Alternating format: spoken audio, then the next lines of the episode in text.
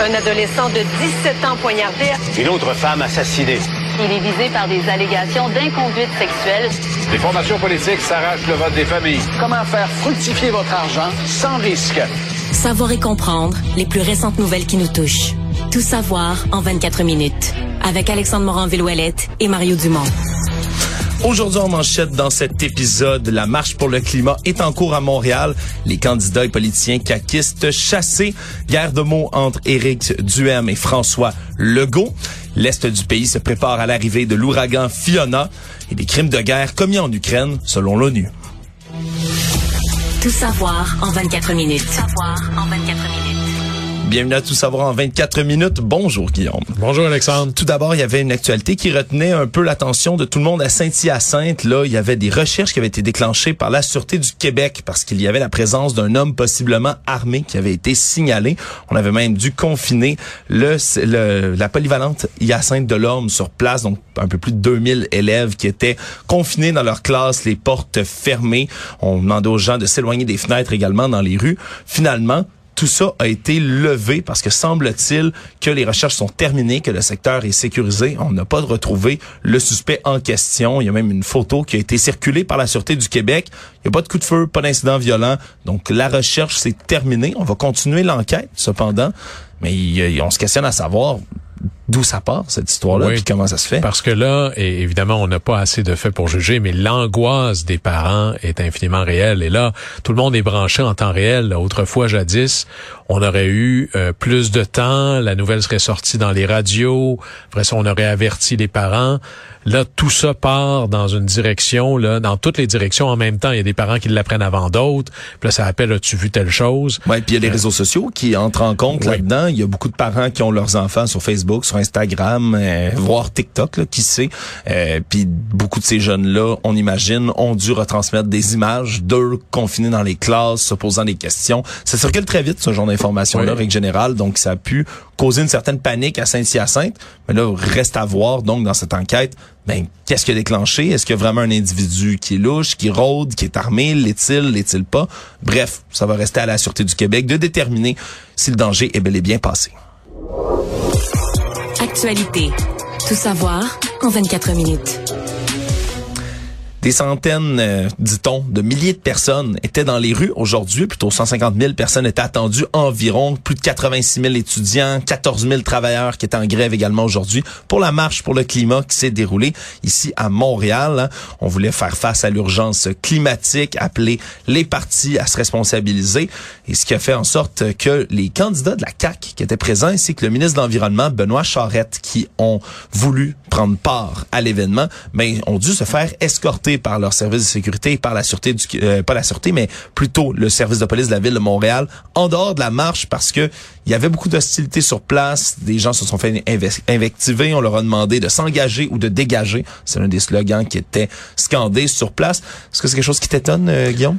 En fait, ça m'attriste parce que prenons le slogan là, euh, engagez-vous ou dégagez. Comment je fais pour m'engager si ma seule présence est considérée comme suspecte, est considérée comme hypocrite ou elle est considérée comme illégitime? Et hmm. qui décide qui est légitime? Et le drame électoral, le, le calcul bête électoral que certains feront, c'est ben, qu'est-ce que ça me donne de m'intéresser à l'environnement si, de toute façon, je vais être jugé négativement par ces gens-là. Moi, je suis plutôt en faveur de laisser-les parler. Et on jugera après. Si vous voulez tuer le vide chez quelqu'un, ou à limite risquer d'être surpris, faites-le parler. Peut-être que vous aimerez, peut-être que vous aimerez pas, mais à la fin, euh, ça devient presque, imaginez là, les candidats qui ont pris du temps dans leur campagne, puis là, leur directeur de campagne leur a dit c'est important que tu sois là, etc. Dans un autre moment, peut-être dans certains partis, certains diront ton directeur de campagne va te dire, regarde, va pas perdre de temps là, tous ces gens-là nous considèrent illégitimes de toute façon. Ça fait reculer la cause. Ça encourage pas les candidats à s'engager davantage.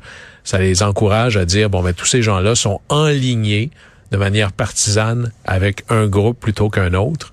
Alors ça, ça peut être, euh, en fait, je trouve ça parfaitement triste. Et ce sont des antidémocrates, disons-le mm. clairement. Puis là, je mets pas les 150 000 personnes dans le même panier, là, clairement. C'est cette petit groupe-là. Ce que je voudrais entendre, puis là, j'ai pas vu ça, c'est est-ce que les organisateurs de la marche vont dénoncer les écervelés ou les excités du bocal qui ont mis, au lieu de parler de la marche aujourd'hui, on est obligé de parler de ça. Donc même la marche perd dans cette logique-là. Hmm. Surtout que dès le départ, mais les organisateurs de la marche, eux, ont fait savoir que le ministre n'était pas le bienvenu. Donc, euh, on pourrait se douter que les condamnations vont tarder. S'il y a un chef de parti qui ne pouvait pas être là, ben, Éric Duhem ne s'est pas présenté à cette marche. François Legault n'y était pas directement non plus. Mais Paul Saint-Pierre Plamondon, lui, a dû s'absenter de sa journée au grand complet parce qu'il est victime de symptômes grippaux qui l'ont forcé à renoncer de faire campagne aujourd'hui. Il dit qu'il a des tests COVID négatifs pour l'instant, mais ne veut pas prendre de chance. Il restera à voir si ben, le fait qu'il ait serré la main de plusieurs candidats hier au, débat qui s'est déroulé à Radio-Canada va affecter ben, la santé des autres chefs dans leur campagne. C'est sûr que si c'était la COVID, ça pourrait quand même jouer un tour à tout le monde un peu vers la fin de la campagne, là, Guillaume. Ben oui, mais d'abord, ils étaient tous dans la même pièce. C'est clair que se sont tous serrés la main. Puis là, j'imagine les journalistes qui sont dans l'autobus qui suivent le Parti québécois. Euh, il y a beaucoup, beaucoup de proximité. C'est ça, une campagne politique. Mais imaginez le coût, là. Je pense à l'équipe de campagne du Parti québécois. Il y a, il y a quoi? Il y a 45 jours dans cette euh, campagne-là autour. Là. Tu dis, j'en prends un, là, puis je l'arrête, là. Ça coûte très, très, très, très cher. Évidemment, on souhaite que tout le monde revienne en pleine santé le plus rapidement possible. Mais on, euh, moi, ce que je veux savoir, c'est quel va être l'impact sur les autres campagnes. J'imagine que tout le monde qui travaille autour des chefs s'est garoché sur un test COVID, puis vont en faire un le matin, un le midi, un le soir pour être certain là, de pas euh, être pris. Une journée, ça peut aller. Deux, ce serait problématique. Tout savoir en 24 minutes. Toujours dans la campagne électorale aujourd'hui, c'est une attaque frontale qui a été dirigée par François Legault envers son adversaire conservateur Éric Duhem. Il a dit que ce dernier s'est disqualifié du poste de chef de parti et siège du premier ministre du Québec en s'opposant aux mesures sanitaires durant la pandémie. Mais c'est allé plus loin que ça. Il l'a comparé ni plus ni moins à quelqu'un qu'on connaît très bien, du moins que tu connais encore mieux que moi. Guillaume, le comparer à Donald Trump aujourd'hui. Est-ce que Directement, là. Ouais, en fait, il a dit, me fait penser à quelqu'un au Sud, il nie la réalité, il nie les chiffres. Alors, directement le comparer à Donald Trump et quand on lui a demandé si c'est ce qu'il faisait, eh bien, c'est devenu assez évident. Merci. Est-ce que c'est c'est pas devenu, je, je pose la question, Guillaume, le nouveau point Godwin en 2022 de comparer quelqu'un à Trump. Avant, on dit toujours c'est comme les nazis, vous faites comme les nazis. Les Russes disent ça des Ukrainiens en ce moment. Mais est-ce que c'est la nouvelle norme de comparer quelqu'un à Trump? Talleyrand avait cette magnifique formule en disant quand un point de vue est à ce point exagéré, il en devient ridicule. Il manque pas de mots dans le dictionnaire pour attaquer Éric Duhem ou le Parti conservateur ou ses adversaires politiques. Mais moi qui suis beaucoup la politique américaine et la politique québécoise, il y en a pas de Trump au Québec. Oubliez ça, là. ça existe pas. Là. Il est son propre modèle, hein? il est assez unique. Oui, et on peut accuser Éric Duhem de tous les maux, mais il, il travaille pas contre les institutions. Il fomente pas que des, des manifestants entrent pour défoncer l'Assemblée nationale. Et ici, je veux pas défendre Éric Duhem, je veux vous montrer à quel point le modèle de Trump est infréquentable. Mhm. Et je ne vois pas, moi, de candidats dans cette élection-ci qui sont dans cette, euh, dans cette mouture-là. Il y en a d'autres des mots, puis il y a d'autres discours pour attaquer vertement et durement le Parti conservateur de la part de François Legault. Disons que ici, peut-être que son expression a dépassé sa pensée. Tout à fait. Surtout que ben, le monopole ben, des stupidités en politique n'appartient pas nécessairement aux partisans d'un parti ou d'un autre. Hein, parce qu'un candidat conservateur à Montréal, Christos Carteris, qui est le, le, la personne qui va porter les couleurs du Parti conservateur dans Camille Lorrain, qui lui a été victime de menaces de mort. Il a porté plainte à la police et il y a même une arrestation d'un individu qui a eu lieu à ce moment-ci. Au départ, M. Carteris, ça s'est passé le 2 septembre dernier, a reçu un courriel sur son adresse personnelle qui contenait ben, l'image de trois cercueils. Et par la suite, dans la même journée, il y a un homme, un automobiliste qui serait immobilisé pour le menacer de mort. Il aurait sauté dans son camion pour suivre la personne l'ayant menacé, pour prendre en note sa plaque d'immatriculation sur son véhicule. Et finalement, le lendemain, la Sûreté du Québec aurait arrêté l'individu qui a comparu puis a été relâché là, par la suite sous promesse de revenir en cours. Donc, il n'y a pas... Euh, la violence politique, on, l'a dénoncé auprès de beaucoup de partis, l'intimidation envers les élus, mais ça arrive aussi aux gens du Parti conservateur. à tout le monde d'ailleurs, et c'est pour ça la félicitations aux services policiers qui sont intervenus rapidement. Alors on va voir pour la suite, mais franchement, ça nuit aux candidatures dans tous les partis pour la suite. Là. Sinon, en terminant, ben, François Legault euh, a été sanctionné sanctionné pas par Sanctionné? les institutions ici au Québec, sanctionné par la Russie. Ah, Guillaume, par la Russie, ni plus ni moins. Il y a une nouvelle liste qui est sortie du ministère russe des Affaires étrangères où il y a 87 personnalités canadiennes, québécoises qui sont déclarées persona non grata, donc qui ne pourront plus venir en Russie, ce qui est devenu euh, alors, Ben, une espèce de badge d'honneur. Oui, c'est, hein. ça- il doit être assez content. Là. C'est-à-dire, il y en a d'autres qui doivent se dire, euh, j'en pense à quatre hauts chefs de parti qui doivent se dire, moi aussi, moi aussi, moi aussi je l'aime pas Poutine. Ouais, c'est sûr. Mais François Legault, en sa qualité de premier ministre du Québec, premier ministre sortant, mais premier ministre tout de même a été sanctionné comme le premier ministre de la Nouvelle-Écosse, Nouveau-Brunswick, l'île du Prince-Édouard et donc Alors, on est, dé- on est déçu M. Legault. Il va falloir qu'il annule ses vacances euh, à Sochi. Exactement, pourra pas prendre ses vacances en Russie. C'est beaucoup là entre autres là de, de gou- lieutenants-gouverneurs dans le reste du Canada, des officiers militaires, des chefs d'entreprise, des, Ukrainiens même qui sont réfugiés ici, qui ont été déclarés donc persona non grata en Russie. Ils pourront pas y aller. Ouais, Vladimir Poutine va pouvoir nous rappeler qu'il y a un lieutenant-gouverneur au Québec. Il y a juste lui qui le sait. Savoir et comprendre. Tout savoir en 24 minutes. Sinon, en ce moment, on suit la progression de la tempête, hein, ce, ce monstre barométrique qui, qui a été annoncé là, par les météorologues. C'est l'ouragan Fiona qui s'en vient là, directement vers les provinces des Maritimes, mais également ben, vers les îles de la Madeleine, vers la, la basse, euh, les le Saint-Laurent aussi, qui s'en viennent vers nous. Et c'est quand même une tempête costaude, beaucoup plus que celle qu'on, auquel on est habitué. Habituellement, ici, on reçoit le reste des ouragans, la queue, comme on l'appelle.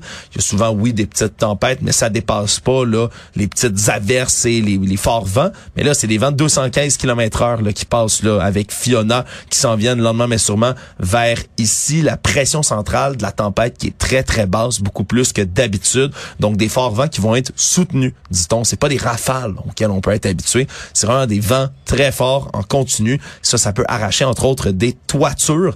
Et ça va être doublé d'importantes précipitations dans les maritimes. Vraiment, c'est quand même un, disons, une image assez forte, surtout en cette journée de marche pour le climat, peut-être des, changements climatiques, hein, parce que quand on dit changement, ben, on n'est pas habitué de voir des grosses tempêtes comme ça justement arriver. Ça reste un changement, Guillaume. Et, là-dessus, euh, on va mettre les gens de, de- des îles de Madeleine dans nos prières parce que quand on regarde une carte, c'est un peu presque terrifiant de voir un si petit bout euh, d'île dans une aussi grande partie là, de d'eau sans rien pour arrêter le vent. C'est pas juste la côte là, qui serait Ils sont attaquée. exposés. Alors, ils sont très exposés. Alors, on va espérer que ça se passe bien. Puis là, est-ce que... euh, on- j'ai pas suivi, mais quel sera le plan d'intervention, d'évacuation? Il serait pas impensable que François Legault, puisqu'il est le premier ministre du Québec en titre, ait à prendre une journée de la campagne pour aller aux îles une fois que la tempête sera passée. On espère que ça se passera le plus euh, rapidement et sans dommage possible. Oui, surtout qu'il y a une espèce de vide qui s'est créé dans la- l'administration parce que à la fois le maire sortant ainsi que ben, le, le- le député de l'endroit sortant, ben, ils sont pas vraiment en fonction, ils sont en campagne. Donc il y avait cette espèce de vide au niveau de l'administration qui s'est formé. Et donc non, c'est certain qu'il va falloir quand même qu'il y ait de la surveillance étroite qui soit faite par rapport aux mesures de sécurité là-bas. Pour les voyageurs qui arrivent au Canada, il risque d'y avoir une nouveauté. Dès le 30 septembre, on n'aura plus à utiliser l'application ArriveCan pour les voyages internationaux. Une application qui a été décriée par plusieurs qui trouvaient que ça faisait beaucoup de mesures ici aux frontières. Ce qui arrive en fait, c'est que c'est des mesures qui vont expirer techniquement le 30 septembre. Et comme on n'a pas euh, exprimé la volonté de le renouveler, semble-t-il que Justin Trudeau ne va pas le faire et donc que ça va cesser ces mesures aux frontières. Et donc, ça fait plaisir à beaucoup de voyageurs qui étaient tannés d'utiliser cette, cette application-là dans laquelle il fallait mettre, je rappelle, statut vaccinal, information, état de santé et autres pour passer aux douanes canadiennes. L'autre question, c'est est-ce que les tests aléatoires pour la COVID-19 aux frontières vont être éliminés le 30 septembre prochain? Ça devrait pour l'instant, puisque c'est pas renouvelé aussi. Ça va faire plaisir à plusieurs, je pense. Oui, puis c'est pas, le- disons que les innovations du gouvernement fédéral, celle-là, c'est pas la plus populaire. En anglais, ils l'appellent arrive can't ou arrive pas finalement. Ou arrive quand tu peux en français. Et, là, il va y avoir besoin d'un peu plus de cohérence. C'est-à-dire, tu peux être dans un centre d'achat sans masque, mais si tu embarques dans un avion, parce que ça, c'est fédéral, ça prend un masque. Alors, masque ou pas, mesure ou pas, mais il doit y avoir une cohérence. Alors, on va voir si là, les mesures tombent. Puis là, ça, vous savez, quand Joe Biden déclare il n'y a plus de pandémie, les Canadiens entendent ça aussi. Alors, la pression monte euh, sur les autorités canadiennes pour se positionner par rapport à ça. là. C'est une personne qui a pas eu, elle a utilisé à Rivcan lorsqu'elle est revenue au Canada de son voyage c'est la gouverneure générale du Canada, Mary Simon. On se rappellera qu'elle a fait un voyage avec 29 invités aux Émirats arabes unis, au Qatar, au Koweït au mois de mars dernier. Et ça, cet été, en juin, ça avait fait scandale, je vous le ouais, rappelle. C'était fait une omelette aux œufs de Condor, là. Ouais, c'est c'est exactement ce qu'on ce qu'on révèle hier entre autres au comité permanent des opérations gouvernementales et des prévisions budgétaires parce qu'il y avait ces questions au sujet de ce vol qui revenaient. On rappellera que ces 30 convives là, Mary Simon inclus, avaient dilapidé plus de 80 000 dollars 80 000 vous allez dire, OK, l'essence de l'avion, les hôtels. Non, non, non, non, non. Seulement pour huit repas qui ont été servis à bord de l'Airbus CC-150 Polaris qui est utilisé par la gouverneure générale. Si on fait un petit calcul rapide, c'est un peu plus de 333 dollars par personne par repas du 16 au 24 mars. Et donc, ben, en ce moment, ça a été les questions qui ont été posées. Là. Tu as dit des œufs de condor, on exprimé des œufs de dodo, hein, encore plus rare, donc une espèce disparue. C'est ce qui a été noté par le député conservateur Kelly McCauley, qui leur posait des questions. Et ce qu'on a utilisé comme explication, c'est que ben, c'est plus cher la vie au Qatar, au Koweït, aux Émirats arabes unis. C'est vrai que, par exemple, à Doha, c'est 9% plus élevé, à peu près le coût de la vie qu'à Montréal. Pourtant, l'indice Big Mac, hein, qui est souvent utilisé un peu partout dans le monde. C'est 9 dollars un combo Big Mac à Doha. 10 et 50 maintenant à Montréal. On devrait mettre dans la description de, de poste pour un gouverneur général, à part de quelque chose de bien révolutionnaire, d'être capable de s'exprimer en français, arrêtez de faire les nouvelles. Restez le plus discret possible. Et là-dessus, félicitons le lieutenant-gouverneur du Québec qui, lui, a compris ça après là que il y avait eu la lieutenant-gouverneur, Mme Thibault, là, qui dépensait le plus que tous les lieutenants-gouverneurs de l'histoire de, la planète ensemble arrêtez, sortez de la première page, arrêtez de faire les nouvelles, déguisez-vous en courant d'air, puis arrangez-vous donc pour qu'on regarde vos dépenses puis qu'on se dise, ça me semble tout à fait honorable. Tout savoir en 24 minutes. Hier, on a annoncé l'arrestation de deux accusés, deux suspects dans cet assassinat qui a eu lieu en plein jour au centre commercial Rockland il y a un peu plus d'un an de cela, le 23 août dernier. Un importateur importateur de cocaïne qui a été assassiné donc en plein jour, plein jour. Et là maintenant, on accuse Samuel Jamal Anthony Chan, entre autres, d'avoir abattu, donc de meurtre au premier degré, de cet importateur de cocaïne-là. Mais on apprend beaucoup sur le passé criminel de cet accusé. Il venait tout juste de purger de 10 ans d'incarcération.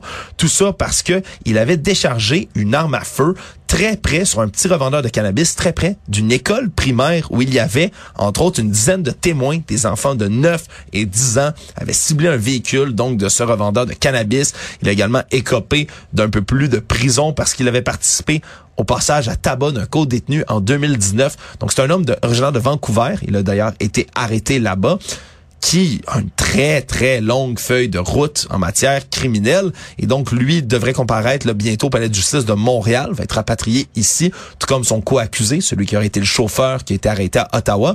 Ça fait se poser quand même la question, Guillaume, ces gens, ils viennent de Vancouver, ils viennent d'Ottawa, ils viennent d'ailleurs au pays. Est-ce que c'est parce que venir à Montréal, on sait que c'est facile, par exemple, d'abattre quelqu'un, que les policiers vont, vont moins intervenir? Ça fait se poser une question. Si on importe des criminels d'ailleurs au pays jusqu'ici à Montréal? Ben, les criminels suivent, ça dépend des organisations là et, du type de crime et autres. Mais moi, ce que j'ai entendu de ton rapport, c'est 10 ans de prison, sort de prison, puis on en rajoute là. Mais il assassine ah. quelqu'un. Alors peut-être que dans certains cas, euh, la rémission des péchés, c'est pas si clair que ça. Quand tu fais, d'ailleurs, au Canada, c'est pour ça quand vous entendez des peines de deux ans moins un jour, ça veut dire que c'est une prison. Deux ans plus un jour, ou enfin à partir de deux ans, c'est des pénitenciers, c'est fédéral, c'est des crimes beaucoup plus sévères. Alors ici, là, il était pas dans un centre de réhabilitation, il était dans une prison pour criminels endurcis. Là. Hum. Le Monde. Habituellement, l'Organisation des Nations Unies est reconnue pour sa prudence, on va utiliser ce terme-là poli lors de ses prises de parole, mais aujourd'hui, les enquêteurs de l'organisation ont accusé Moscou d'avoir commis un nombre considérable, disent-ils, de crimes de guerre dans quatre régions ukrainiennes. Tout ça dans les premières semaines qui suivaient l'invasion russe dans le pays. On dit par contre qu'il est trop tôt pour parler de crimes contre l'humanité. Donc on retient pour l'instant les crimes de guerre. Et quand on parle d'un nombre considérable, c'est des bombardements en zone civile, c'est des exécutions, dit-on, nombreuses. On aurait retrouvé là, de très grands nombres de cadavres avec des signes d'exécution. Je m'excuse, c'est des détails un peu scabreux, mais dans ce temps-là, on retrouve des gens avec des mains attachées derrière le le dos, par exemple, Mhm. des gens qui ont des blessures par balle à la tête, en arrière particulièrement, des gorges qui sont tranchées. Et donc, ces nombreuses exécutions-là, auxquelles on ajoute de la torture, du mauvais traitement, des violences sexuelles, des déportations forcées.